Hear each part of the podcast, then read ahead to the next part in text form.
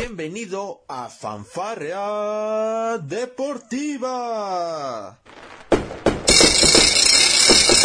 Con Luis Ángel y Mike Take. Te divertirás, reflexionarás.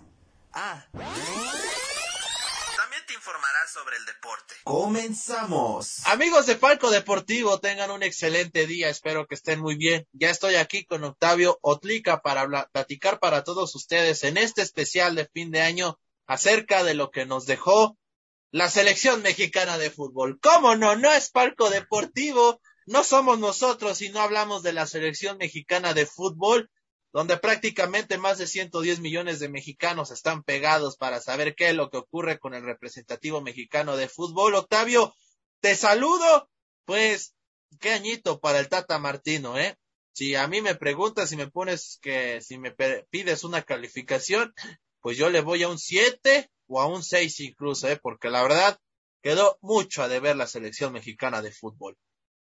¿Qué tal Luis, amigos de Palco Deportivo? Pues la verdad, un, un verano insufrible, lamentablemente lo que pasamos con, con la selección mexicana, como lo dices, fracaso rotundo lo que fue en este año en estas competencias que ahorita vamos a hablar de ello realmente decepcionó. Yo creo que no, no habíamos vivido algo así de decepcionante desde el camino a Brasil 2014. Entonces, pues sí, es algo, es algo verdaderamente lastimoso y que ahorita vamos a analizar con más detenimiento.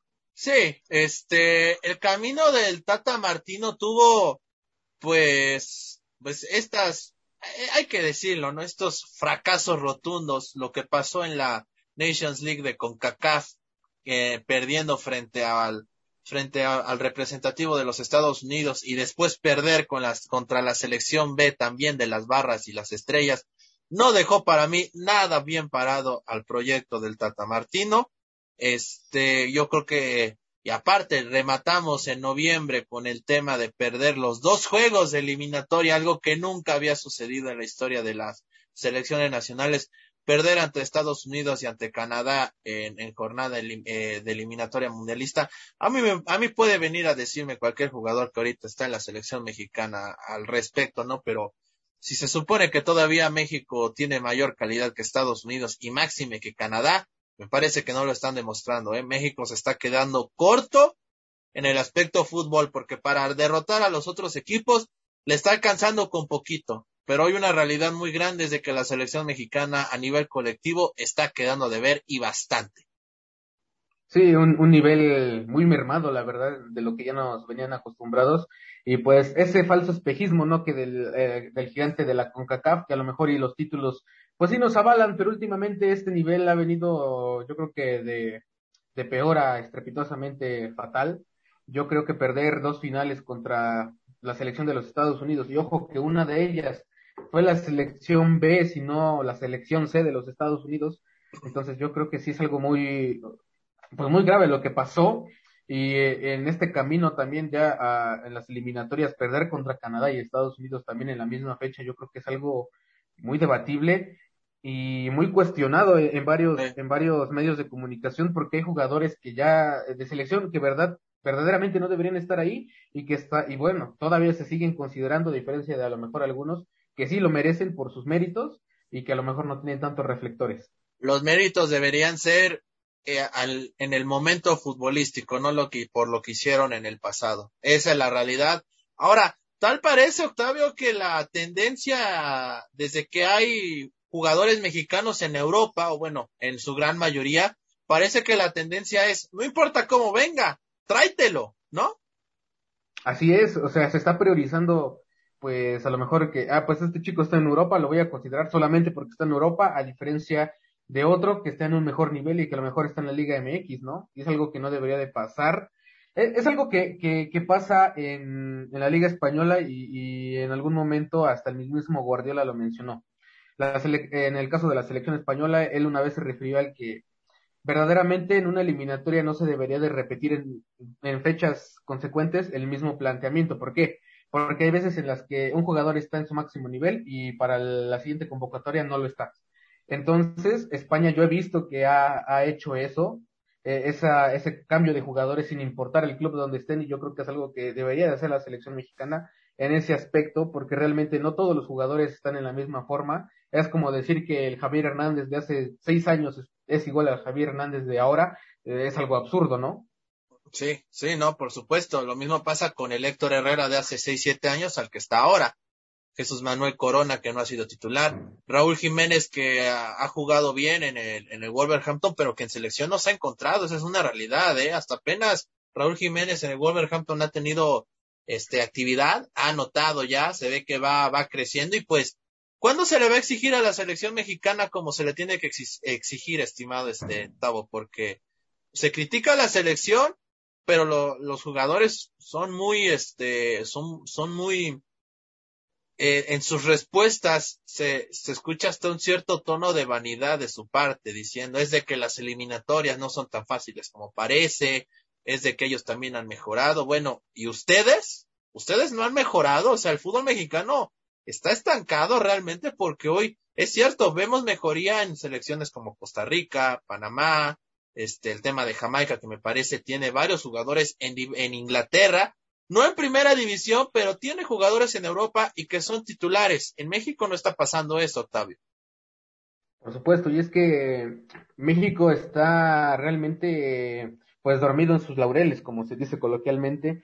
¿Por qué? Porque, bueno, ya las, las los jugadores que son figuras de alguna manera en, la selección, bueno, ya tienen una zona de confort en la que hasta a veces se dan el lujo de rechazar ir a un partido amistoso por el simple hecho de que es amistoso, no supone ningún riesgo, y también es culpa claramente de los dirigentes de nuestro balompié, porque lo hemos venido diciendo, ¿Cuántos jugadores al año exporta Argentina? ¿Cuántos jugadores al año exporta Brasil? México ha exportado muy pocos y los vende a sobreprecio realmente para el nivel que tienen pues unos chavos de 18 años hasta unos 23 años, o sea, realmente los venden como si fueran pues jugadores ya de un primer nivel cuando todavía no lo son y es lo que hace que a lo mejor los clubes los clubes pues de Europa eh, no se les haga rentable un jugador, los jugadores mexicanos que últimamente han venido con una mentalidad, la verdad, muy pobre. Hemos tenido el caso, y no es por criticarlo, pero por ejemplo el caso de Eric Gutiérrez, yo siento que actualmente de lo que ha dado a demostrar, él ha dejado mucho que desear por el simple hecho de que se siente lejos de, de su familia. Y obviamente se entiende, ¿no? Porque pues estar lejos de su familia dentro de otro país, pero o sea, se supone que estás jugando de manera profesional, no estás jugando en una, en una liga como es la Eredivisie, yo supondría que tendrías que tener un poquito más de profesionalismo en ese aspecto, o cuando empiezan a ganar, pues, reflectores, empiezan a ganar más dinero los jugadores, se van despegando de su verdadero objetivo. Eh, un caso de eso fue, por ejemplo, ¿cómo juega Marcelo Flores? Marcelo Flores no tiene tantos reflectores, eh, se le ha ido, se le ha criticado porque no habla español, porque a lo mejor eh, no nació en México, pero él ha venido demostrando un nivel de juego muy bueno con los pies en la tierra, a diferencia de otros jugadores que, por ejemplo, Carlos Salcedo, que ya no fue convocado afortunadamente porque él realmente tuvo un nivel de juego paupérrimo muy bajo, al, eh, al igual que, por ejemplo, el Chaca Rodríguez, que son jugadores que ya tienen un nombre en la selección, pero vuelvo a lo mismo, se confían en que siguen siendo las estrellas, siguen siendo los mismos, eh, yo no les veo mejoría y por eso bajan el rendimiento. Y es que es preocupante porque está pasando en todos los jugadores mexicanos.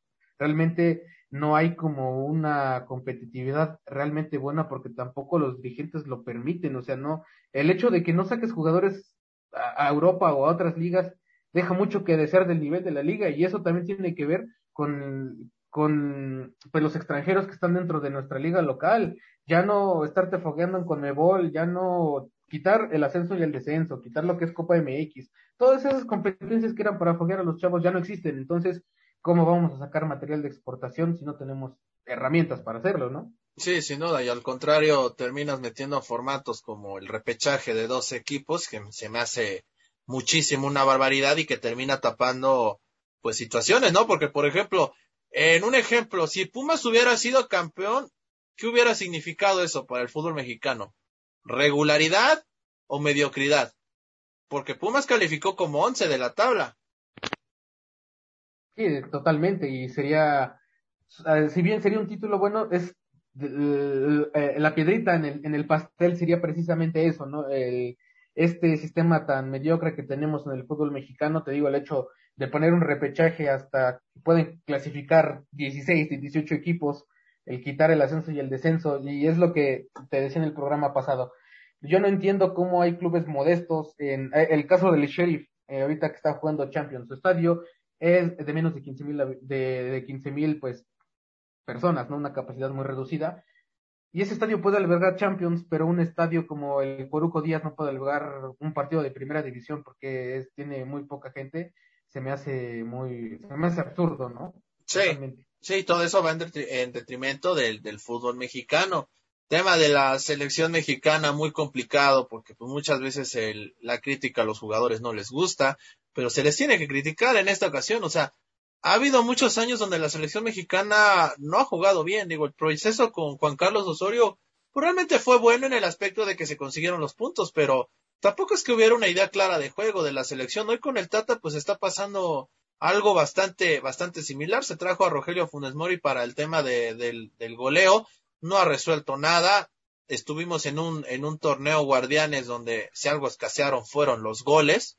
Y más si hablamos de arietes mexicanos que casi no hay, esa también es, es otro gran detalle que hay en el fútbol mexicano. A mí lo que me preocupa mucho, mi estimado Otavo, es de que México ya es tercer lugar del hexagonal. Está, está cerca de, de avanzar a vía repechaje a un mundial de fútbol que francamente sería un fracaso en la era del Tata, porque entonces, ¿qué vamos a esperar para el Mundial? Sí, totalmente. Y, y, es justo lo que venimos diciendo, es la, es la mediocridad que se ha venido gestando a través de los años. Eh, es como pues una bola de nieve que, que ha venido acrecentándose y es una pena, ¿no? Sería una pena que, que México siendo el, como lo venden los, los grandes consorcios de medios de comunicación, el gigante de CONCACAF, el equipo más ganador de, de la zona, eh, o sea, no se puede dar el lujo de ir a repechaje siendo, siendo México, se supone que tú eres el mejor de tu zona, una zona que desgraciadamente no es tan favorecida con el fútbol, a excepción de algunos clubes como Estados Unidos, como Costa Rica, como Canadá, que ahorita su proyecto de Canadá y de Estados Unidos eh, me ha gustado mucho porque los dirigentes de ambas selecciones, de ambos cuadros, han sabido pensar a futuro, o sea, apuestan por jóvenes y eso es algo que también ya le hace falta a la selección mexicana, un cambio generacional.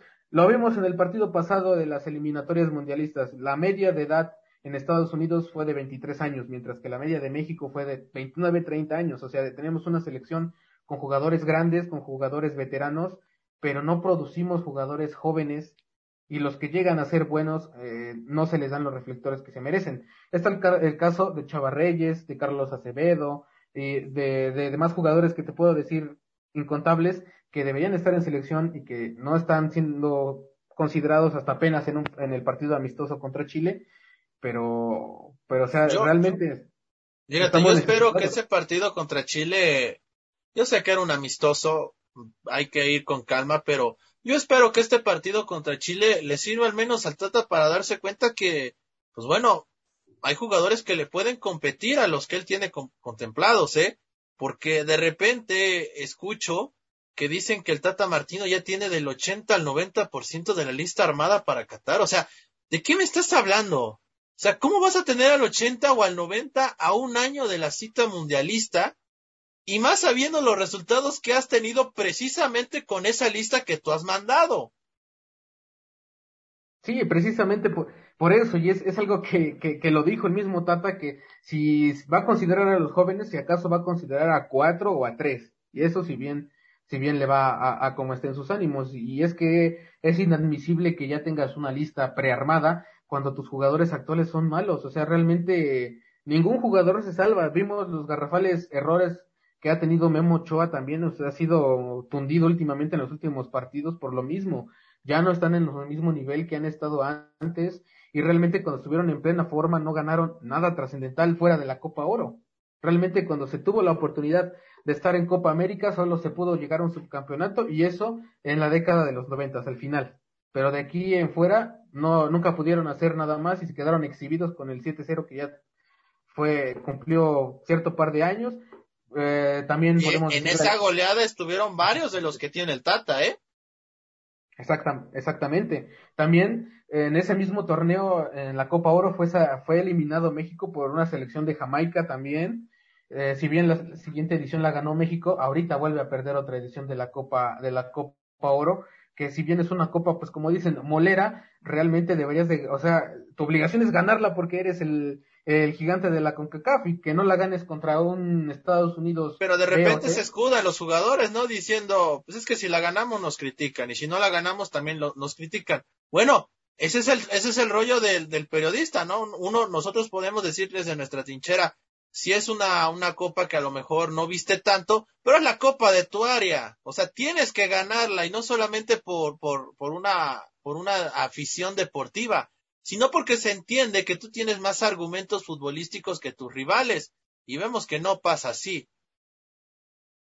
Exactamente, eh, como, como lo dijo Miguel, este, como lo dijo Faitelson en su momento, o sea, tú debes de ganar la Copa Oro porque eres el, el máximo referente de, de, tu zona, o sea, no es que si hay un día sí la gano y otro día no, o sea, tu, tu deber o, o, el objetivo de la selección es ganarla siempre porque eres el que tiene mayor nivel de la selección y te digo, o sea, el problema ahorita de la selección eh, viene desde lo administrativo, desde los dirigentes que realmente les gusta más lo económico que lo deportivo, y lo hemos visto de tantas copas que se han inventado, como la Alex Cup, la Campeones Cup, eh, de esta fusión con la MLS que se va a venir en los futuros años, o sea, es algo realmente, a, a legua se ve que es algo, que es algo, pues, económico, encima de lo, de ya lo, nomás les falta mudar la selección mexicana ya está a Estados Unidos, ¿no? Pues sí, o sea, todo, ¿cuántos partidos juegan al año? ¿Cuántos partidos se juegan al año? Todos los años allá en Estados Unidos. Es por lo económico, por la, la empresa que está detrás de patrocinar a la selección en suelo estadounidense. A lo mejor está bien que tengas y que, tengas, por ejemplo, fanaticada en Estados Unidos, porque es la única selección del mundo que es local en dos países diferentes. Pero, pero, o sea, tampoco le das el lugar a tu país. O sea, yo nunca he visto una, un moletour, como se le dice vulgarmente. A lo mejor que te vas al Estadio Azteca, después te vas al, al estadio de Pumas, al, a, al universitario, te vas al de Monterrey, o sea, no, simplemente es el Azteca y Estados Unidos, el Azteca y Estados Unidos, sí. por, por, por, el dinero, por lo económico, y realmente yo no le veo futuro a este, este proyecto que está comandando Mikel Arregla y compañía, porque realmente no se les da una seriedad. Bueno, futuro sé, deportivo no, pero económico, uff. No sé, no sé el Tata hasta qué instancias vaya a estar, se dice que por ahí se va a negociar independientemente de cómo queda en el Mundial una renovación para el otro ciclo mundialista. No sabemos qué va a pasar, pero yo veo un, un panorama muy negro para, para la selección mexicana y el nivel que cada vez está peor. Sí, no, no, no, no pinta nada bien la situación. Insisto, yo me quedo con eso, 80, 90% de seleccionados. ¿Qué mensaje le estás mandando a los jugadores que ya están dentro? Diciendo, ah, bueno, pues me la puedo ir campechaneando, puedo ir mostrando cierto nivel, a menos que me lesione me van a seguir convocando, o sea, esos mensajes no son sanos tampoco, ¿eh? No, totalmente, o sea, no, porque también fomentan la mediocridad del, de, pues del jugador, ¿no? Y es que yo he visto también que le falta mentalidad al jugador mexicano realmente, porque llegan a un nivel, pues, trascendental, bueno, y se confían, ya no siguen mejorando, y eso les ha causado que también se estanquen en sus carreras futbolísticas. Es como, como el Tecatito Corona, realmente actualmente ni siquiera es el titular del Porto. Podemos hablar de un caso especial, Giovanni Dos Santos. Giovanni Dos Santos debutó en el Barcelona y actualmente es un jugador que se encuentra sin equipo, ningún club lo quiere, es el mismo caso de Marco Fabián. O sea, son jugadores que son buenos en lo que hacen, sin embargo, por falta de mentalidad terminan estando en, o sea, terminan desperdiciando sus carreras y terminan, bueno, siendo uno más del montón, al final de cuentas.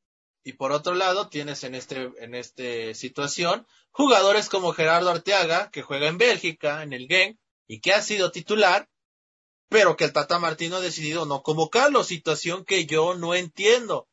No, México no tiene más de 50 jugadores elegibles, me parece, para selección mexicana, ¿eh? Pero de los que están ahorita, sí te puedes despachar a unos para traer a otros, también es cierto. Sí, totalmente. Es el caso de, Arteaga, el caso del de, propio Marcelo Flores, que lo estábamos diciendo. O sea, la afición lo pedía porque tenía ofertas de Canadá y de Inglaterra. Y todavía, pues el jugador se lo está pensando, porque, si no me equivoco, tuvo pláticas con lo que fue el, el, técnico de Canadá, o sea, personalmente tuvo pláticas para el proyecto de Canadá sobre los jóvenes a futuro, a diferencia del Tata Martino, donde el papá de Marcelo tuvo que ir prácticamente a sacar una cita con el, con Gerardo Martino para, para que ellos pudieran platicar sobre el proyecto de México. O sea, se ve la diferencia en el trato con los jugadores, ¿no? El caso de Acevedo. Carlos Acevedo es un portero que ha estado en muy buen nivel. Sí. Y que, y que tampoco se le convoca por el simple hecho que no tiene los mismos reflectores o el impacto mediático que a lo mejor lo bueno, tiene. Bueno, eso, eso, eso de que dicen que, ah, es que como juega en Santos no, no va a llegar a selección. Eso es una completa falta de respeto para una institución como Santos que ha sido protagonista en los últimos años del fútbol mexicano. Se me una falta de respeto también, por supuesto, para el propio Acevedo y que te pongan que en cuanto llega Chivas o América, seguramente lo van a convocar. A ver, este Gareth Southgate de Inglaterra ha convocado jugadores del Leeds United, señores, ¿eh? Y son titulares en, en la selección. Entonces, ¿de qué se trata esto, no, mi estimado Tabo? Porque, bueno, si vamos a, basar las convocatorias en el nivel de, de, cada equipo de fútbol en México, entonces déjenme decirles que ni Chivas, ni Pumas, ni Cruz Azul están ahorita como que, como que para decir que están en su mejor momento futbolístico, ¿eh? Sí, total, totalmente. Lastimosamente aquí en México se basa más en el impacto mediático que causan los jugadores porque los ven como una marca más que un elemento más de selección es lo que veníamos diciendo, prefiere el Tata convocar a lo mejor a Guillermo Ochoa, que, o sea, Guillermo Ochoa ya es un veterano a lo mejor y lo que quieras, tiene la experiencia de todo, pero para mí ya no está en el nivel que estaba antes, ya no está en el nivel de Brasil 2014. Entonces, deberían de empezar a darle lugar a los jóvenes. Y te digo, o sea, ya urge un cambio generacional. Tenemos una selección muy envejecida realmente y los jugadores que están en Europa hay que decirlo, hay que decir la verdad, no están militando en equipos top y si lo militan como en el caso de Héctor Herrera, no son titulares indiscutibles, o sea, no son piezas fundamentales de sus equipos y que, o sea, es preocupante, ¿no? O sea, realmente tenemos que exportar a muchísimos más jugadores, hay talentos que se desperdician en las calles. Eh, en algún momento eh, tomamos a mal las, las palabras de este, de este periodista argentino que alguna vez criticó a la, a, a la liga mexicana diciendo que era un asco y que era otra cosa en palabras más fuertes, pero, pero es la verdad, o sea, en algún, en los barrios de, de México encuentras a muchísimos jugadores muy buenos y que no tienen reflectores y que a lo mejor te pueden dar algo que a lo mejor de los que vienen apadrinados por arriba. El caso, por ejemplo, de Benjamín Galindo Jr., que por ejemplo son jugadores que por el simple hecho de que sus papás fueron futbolistas, tienen esa cabida dentro de, de, un, de un club y que al final no se terminan cuajando como jugadores, o sea, y también tiene que ver en las fuerzas básicas, o sea, en las canteras te piden extremadamente muchísimo dinero para poder debutar y se me hace algo muy muy muy triste en este fútbol. Sí, ha habido ha habido muchos casos comprobados, ¿no? En la de, de varios periodistas de Ignacio Suárez el Fantasma donde ha ha mencionado este tipo de situaciones. Hace un tiempo no recuerdo qué página de YouTube también sacó un, un reportaje este, especial al, al, respecto con evidencias de, de contratos de jugadores amañados, amañados por árbitros. Es una mafia el fútbol mexicano, esa es una realidad y ha venido en detrimento de la selección mexicana porque ahora resulta que, que jugar de local frente a selecciones como Jamaica, Canadá, Panamá, te cuesta igual de trabajo que cuando vas a su cancha. O sea, me parece que ha habido una, una triste evolución en el fútbol mexicano que ahora le está afectando notablemente a la selección mexicana y que tiene que ver mucho con los elementos que se convocan, porque se tiene que convocar en base al mérito que se tenga al momento. Y si en la fecha FIFA te la tienes que jugar con, con elementos de, de, de que juegan en Liga MX, pues hazlo, porque realmente de Europa los que están jugando y están jugando bien son Arteaga, Raúl Jiménez, que está jugando bien, hay que decirlo, está regresando a su nivel, y el Chucky Lozano. Y hay, por supuesto, también el chico que está en el Genoa, que está teniendo, Johan Vázquez, que está teniendo una buena temporada. Y también me parece. Y Edson Alba. Bueno, Edson, Edson en selección me ha quedado a deber bastante, pero digamos por, por ritmo de juego, por supuesto que tiene cabida en la selección. Pero de ahí en fuera, los Herrera, los Corona y los demás, no brillan, ¿eh? No, por supuesto que no. Yo, yo creo que también uno de los jugadores que ha dejado de ver un poquito, a lo mejor ha sido Diego Laínez. También Diego Laínez es un chavo, está todavía muy chavo, tiene un futuro por delante, pero su carrera ha sido un poquito más intermitente, híjole, en la banca. Intermitente. Yo creo que debería de él buscar posibilidades, si quiere ir a un mundial, de cambiar de aires. Para mí. No, hombre, no te preocupes, en una de esas de esas sí va. ¿De qué te preocupas? Yo, yo hablo, pero del nivel futbolístico. Si realmente le ah. preocupara, me, a lo mejor se hubiera ido, no sé, al Ajax, al Ajax que es Bueno, pero esa ya decisión ya es muy tarde. Ahorita ya, aunque quiera, no puede ir a Holanda, a menos que sea por un préstamo. Exactamente. Y es que sí urge realmente ese fogueo internacional. Y fíjate, con los torneos que también se inventa FIFA, con la Nations League, pues se pierde más el, esos espacios que había para foguearse en un partido amistoso con, con selecciones europeas o con selecciones de Conmebol que igual ese, eso es otro asunto, o sea, el, cero roce ya con Conmebol nos está afectando realmente, porque ir a la Copa América, a pesar de que a lo mejor no eras campeón, tenías ese roce constante contra Uruguay, contra Argentina, contra Brasil, contra Paraguay, con selecciones que realmente son medianamente buenas pues en ese, en ese aspecto, y que se ha venido diluyendo. Vimos el partido contra Ecuador, realmente perdieron el partido, si no me equivoco, lo empataron, no, no, no recuerdo bien pero quitando que era un amistoso, realmente se ve que México no está bien y ni siquiera partidos amistosos. Entonces, sí, algo, algo tiene México que... Y aparte me parece que beneficiaba también al área de Conmebol tener este a México, ¿no? Era un roce diferente finalmente. Me parece que también le ayudaba mucho a la zona de, de Conmebol ver, ver rostros nuevos en la Copa América o inclusive en la Libertadores de América. Tavo, pues la verdad es de que el 2022, mira, yo creo que México va a ir al Mundial de Fútbol. Yo creo que va a ir, no, no veo cómo no vaya. El tema del grito me gustaría tocarlo contigo. Se habla de que México cambiaría de, cambiaría de sede, perdón, iría a Guadalajara a disputar sus dos partidos eliminatorios precisamente por el tema del grito y el posible veto al Azteca. Pues mucha gente ya está usando el grito ya no como un tema de eh, para, para molestar al, portero rival, ¿no? que ya, ya no vamos aquí a discutir que si, si es homofóbico, si no es homofóbico, ya la FIFA sí lo estipuló, no se puede hacer nada, se tendría que erradicar, pero bueno, ahora la afición lo está empezando a gritar como un tema de protesta cuando la selección no está jugando bien, ¿eh? Y yo creo que cuando la gente protesta, la tienes que escuchar y eso tiene que ser también un motivo de, de análisis en las, en el comité de selecciones nacionales porque la gente tiene derecho a protestarse, ¿eh? Y si, y si ven, y si la gente descubre que ese método va a servir para poder molestar a los federativos, lo van a seguir haciendo, Tom. Fíjate que esas acciones que ha venido tomando la afición, la verdad, me gustaron mucho porque es una, eso quiere decir que el aficionado mexicano no está contento con la realidad en la que vive la selección.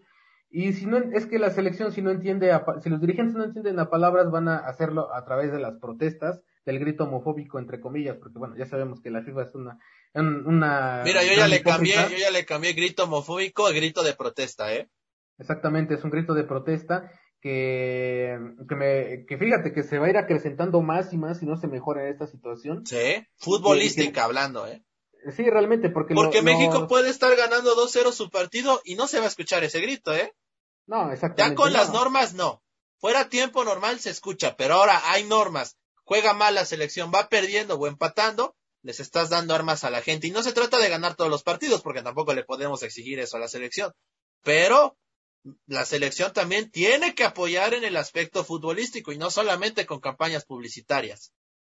Exactamente, y es que ahora vemos, o sea, a la, a la Federación Mexicana de Fútbol no le cuesta pagar las multas realmente porque tienen dinero para hacerlo, pero si se sigue pues dando, suscitando este grito, que va a hacer que la FIFA ya tenga más partidos a puerta cerrada, que le quiten puntos a México, que de plano no vaya al mundial. Y es preferible que, mm, o sea, que México no fuera a un mundial por, por esto del, del grito homofóbico, pero que la federación entienda que el, eh, que el aficionado mexicano no está contento y que prefiere que se convoquen a jugadores que sí den la talla, que jueguen bien y que no quieran ocultarlo a lo mejor como cortina de humo, como lo que pasó con el cambio de escudo de la selección, que bueno, fue muy polémico ese cambio también, pero que yo hubiera preferido que hagan un cambio, pero mejor de mentalidad a un cambio de escudo ahorita. Sí, el escudo, el escudo es una, el escudo es el reflejo de que a los directivos no les importa el aficionado mexicano. Que te digan que ese escudo representa los valores de, la selección, me parece que están, están completamente equivocados. El anterior escudo tenía el calendario azteca. ¿Qué, qué más representación quieres en el escudo de una selección que no sea el águila y el calendario azteca? ¿Qué más necesita la federación? Si no son capaces de entender eso, entonces ya sé por qué estamos en este problema, ¿no? Bueno, no estamos, están. Exactamente, y es que, pues sí, no, o sea, no me cabe en la cabeza cómo pudieron hacer un cambio tan radical eh, con tan poco cariño hacia, hacia los aficionados mexicanos. Yo hasta la fecha veo el escudo y no me transmite, no me transmite ese. Oye, ¿ese escudo no generará también ya falta de identidad de la afición? Créeme que sí. La verdad es que sí, porque, o sea, es un escudo eh, mítico, a lo mejor lo quisieron simplificar, hacerlo más moderno de alguna manera, pero lo hemos, ha, habido casos como el de España que la afición no estuvo contenta y se regresó al escudo anterior, o sea, y eso pasó hace unos meses, realmente rechazaron el nuevo escudo por no, por no significar eso, pero... ¿Sabes dónde nos vamos a dar cuenta? En la inmediatamente tendría que ser en la adquisición de playeras. La verdad, yo insisto, y, cada quien tiene sus gustos, pero a mí no me agrada para nada el nuevo escudo de la selección mexicana. Se me hace un escudo carente de identidad. Digo, tú le quitas el México ese escudo y no sabes de qué selección es. No, definitivamente. El anterior escudo no necesitaba nada de letras porque sabías al principio con solo ver el águila y el calendario azteca te dabas cuenta que era de la selección mexicana. Y déjate los colores, ¿eh? Porque también tenía el verde, el blanco y el rojo, si lo recuerdas. Quítale esos tres colores y aún así tú sabías que era el escudo de la selección. Sí, realmente, por, por lo que representaba, por la simbología que traía detrás, ¿no? Y, y es que es, es también absurdo que la que la federación te lo quiera vender como, el, el, la nueva, la nueva era de la selección donde todo va a ir mejor, porque así se vendió en el, en el, en el evento que hubo en el Estadio Azteca ya en, en, a inicios a inicios de diciembre que, que viene una nueva etapa para, para la selección mexicana, que se va a hablar de triunfos, que se va a hablar de... La verdad, eh, son palabras vacías, un escudo que no transmite identidad.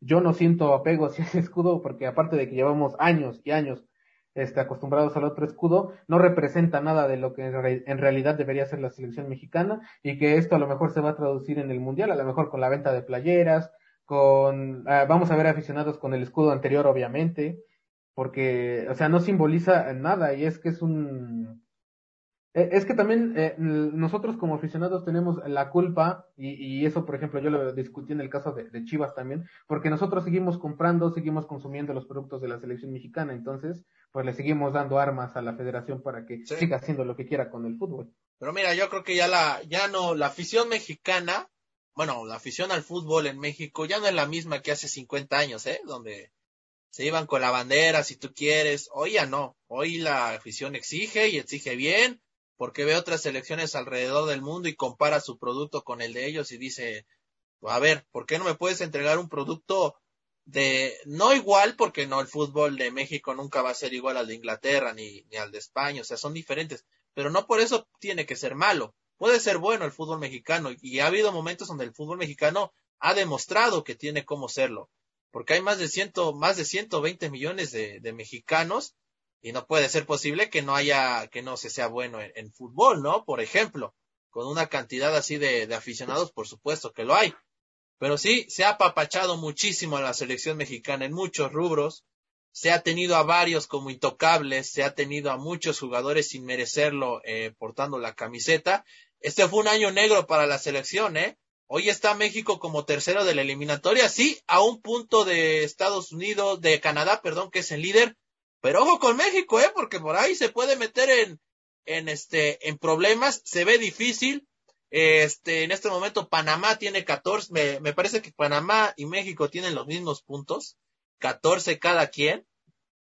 Y pues mucho cuidado, ¿eh? Porque México se puede meter en una situación difícil. Mira, Canadá 16, Estados Unidos 15, Panamá y México, México y Panamá 14, y en quinto lugar, que está fuera ya del quinto al octavo, aparece Costa Rica con nueve puntos. Suena muy complicado pensar, este estimado octavo, que México de aquí a los partidos que le queden pierda cuatro de ellos, empate dos y que Canadá y que Costa Rica gane tres de esos partidos. No digo, luce imposible. Me parece que México va a avanzar al mundial de manera directa o en, repechaje, pero creo que sí va a avanzar porque creo que ya la línea es, ya es larga, pero es el cómo se va a avanzar, ¿no, Notavo? ¿Y qué podemos esperar para el Mundial también? Sí, un cierre de eliminatoria, la verdad, muy complicado para la selección. A lo mejor no por sus rivales, pero sí por lo que representa mediáticamente, por los aficionados que ya están cansados de todo esto. Y es que realmente eh, México debería apostar para cambiar de confederación, si no es a la Conmebol, a otra, como en el caso de Australia, para no quedarse estancados en su estancados en su conferencia. Bueno, es de, que, es de que Australia sí la tenía más difícil, Tavo, ya. La verdad es de que en Oceanía sí hay sí. Aquí no, aquí no va a cambiar México de confederación, eso no va a pasar nunca. Pero lo que sí podría hacer, por ejemplo, es poner mano dura en CONCACAF. O sea, a ver, señores, yo necesito esto y ustedes me lo van a dar porque yo soy el que les genera los ingresos en la zona, ¿no? Sí, exactamente. Él, eh, como México como principal, pues cara de la CONCACAF debería de, de exigirle a lo que es la directiva de la CONCACAF. Pues, Exactamente. mucho mayor nivel, mucho y mayor. empezamos desde CONCACHAMPIONS. ¿Cuántas veces no hemos visto los pésimos arbitrajes cargados contra equipos mexicanos? Sí, igual se podían contar por decenas, o sea, también el arbitraje en CONCACAF ha dejado también mucho que desear y es un reflejo de, de, pues, de la pobreza deportiva de la zona, la verdad. Sí, sí, pero bueno, este Tavo, ya prácticamente para ir cerrando este especial, tu valoración del año para la selección mexicana. Yo podría dar de regular a malo en un 6 a un 7 de calificación, la verdad. Me quedo también contigo, de 6 a 7, malísimo, perder contra Estados Unidos tres veces en el año es algo que a ningún director técnico ni ningún futbolista debería permitirse. Si hay un poco de autocrítica en los jugadores, deberían llegarles estas palabras y, y, pensar realmente seriamente, pensar seriamente en 2022 porque se puede complicar la eliminatoria. Hay que ir, hay que ir con cuidado, hay que ir con mucho cuidado. Pero bueno, Tavo, ya estamos cerrando prácticamente este especial. Yo la verdad te quiero agradecer por haberme acompañado. Y pues bueno, a disfrutar las fiestas de Sembrina, ¿no? Como amerita olvidarnos un poco del tema de los deportes, que vaya que a lo largo de todos estos especiales tuvimos mucho de qué platicar, ¿no? Claro que sí, fueron unos especiales muy enriquecedores. Hubo un año activo en, todos los deportes, hubo una agenda muy, muy apretada. El 2022 se viene igualmente, un año mundialista, un año en el que van a, vamos a ver cuál es el nivel de nuestra selección realmente a nivel, a nivel internacional. Eh, y pues nada, o sea que igual pasen pues un feliz, feliz año, que se les olvide tantito este, este enojo de, la selección de, y de nuestra liga y que se la pasen muy bien y pues nada, que esperar el próximo año cómo se nos viene cargado de, de más eventos y bueno, que, que estén bien claramente. Exactamente, pues bueno, este, yo espero por supuesto también que sea este, un gran cierre de año para todos. Gracias por habernos acompañado a lo largo de estos especiales. Y por favor, Tata Martino, a ver, no te presiones todavía, o sea, 80, de 80, 90% de la lista ya la tienes. Me parece que estás exagerando, o sea, yo no, yo no sé si realmente ese es el discurso, eso se dice en los medios, él lo dijo también, tristemente, pero espero que estas fechas también le sirvan al Tata para reflexionar, eh, porque la selección no está jugando bien, Tavo, no está jugando bien, no queremos prender alarma ni ser, ni tampoco empezar aquí de, dirían por ahí de prensa vomitiva, pero la selección cierra con un agrio sabor de boca el año, ¿eh? Y tiene que haber jalón de orejas para varios.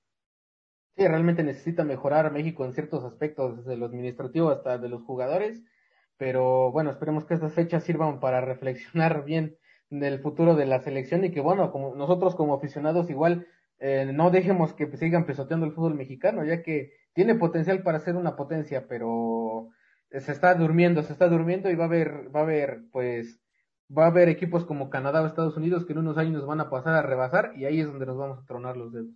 Fíjate, cuando pensábamos que yo recuerdo mucho esos discursos que se tenían en los medios, que yo tenía con mi familia acerca de que decían que la selección mexicana iba a dar el salto de calidad cuando este tuviera más jugadores en Europa. Bueno, hoy técnicamente hay más que en otros años y la mejor selección mexicana que yo he visto jugar sigue siendo la del proceso de Ricardo Lavolpe, que bueno, tampoco llegó muy lejos en el Mundial, se quedó igual en octavos, pero las sensaciones a lo que ha sido la eliminación en 2010, en 2014, que esa fue dolorosa contra Holanda con el tema del penal, y en 2018 contra un Brasil que prácticamente caminó todo el partido y ganó 2 a 0, pues te, te pone mucho a pensar si realmente la fórmula está en Europa o en hacer las selecciones correctas en las convocatorias, ¿no?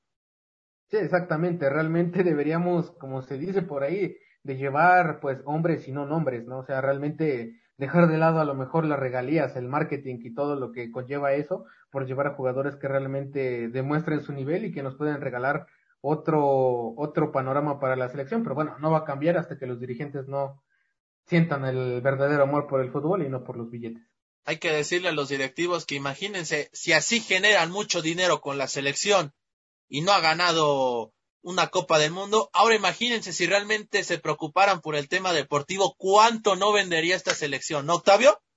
No, por supuesto, y, y tanto a nivel de liga como a nivel internacional, por supuesto que México vendería vendería yo creo que hasta tres o cuatro veces más de lo que vende actualmente. Sin lugar a dudas. Pero bueno, muchísimas gracias Octavio. Espero que tengas un excelente, unas excelentes fiestas decembrinas. Y pues bueno, aquí en Palco Deportivo ya lo saben, les estaremos informando de todo lo que acontece ya con miras al 2022. Síganos en nuestras redes sociales, Facebook, Palco Deportivo, Twitter, arroba Pal Deportivo y también nuestro sitio web desde el Palco Com. También síganos en nuestro podcast Fanfarra Deportiva, donde ahí también van a encontrar todos los episodios que aquí hicimos para todos ustedes con motivo del cierre de fin de año. Gracias Octavio, gracias a todos, tengan un excelente día y felices fiestas. Gracias Luis, gracias amigos de Palco y bueno, nos vemos hasta la próxima y que estén bien todos. Esto fue Fanfarrea Deportiva te esperamos en nuestra próxima emisión.